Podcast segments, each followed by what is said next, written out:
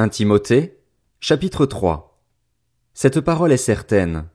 Si quelqu'un aspire à la charge de responsable, c'est une belle tâche qu'il désire. Il faut donc que le responsable soit irréprochable, fidèle à sa femme, sobre, réfléchi, réglé dans sa conduite, hospitalier, capable d'enseigner. Il ne doit pas être buveur, violent ni attiré par le gain, mais au contraire doux, pacifique et désintéressé. Il faut qu'il dirige bien sa propre maison et qu'il tienne ses enfants dans la soumission et un anti-respect. En effet, si quelqu'un ne sait pas diriger sa propre maison, comment prendra-t-il soin de l'église de Dieu? Il ne doit pas non plus être un nouveau converti, de peur qu'aveuglé par l'orgueil il ne tombe sous le même jugement que le diable. Il faut enfin qu'il reçoive un bon témoignage de la part des gens de l'extérieur, afin de ne pas tomber dans le discrédit et dans les pièges du diable.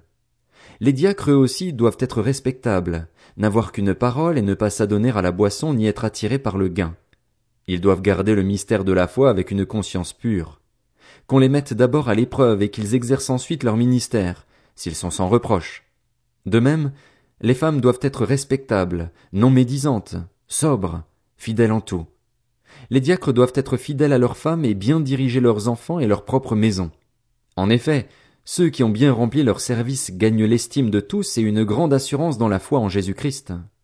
Je t'écris cela avec l'espoir de te rejoindre bientôt. Cependant, si j'ai du retard, tu sauras ainsi comment il faut se conduire dans la maison de Dieu qui est l'église du Dieu vivant, pilier et soutien de la vérité. Et tous le reconnaissent, le mystère de la piété est grand. Dieu est apparu comme un homme, sa justice a été révélée par l'Esprit, il a été vu des anges, proclamé parmi les nations, on a cru en lui dans le monde, il a été élevé dans la gloire.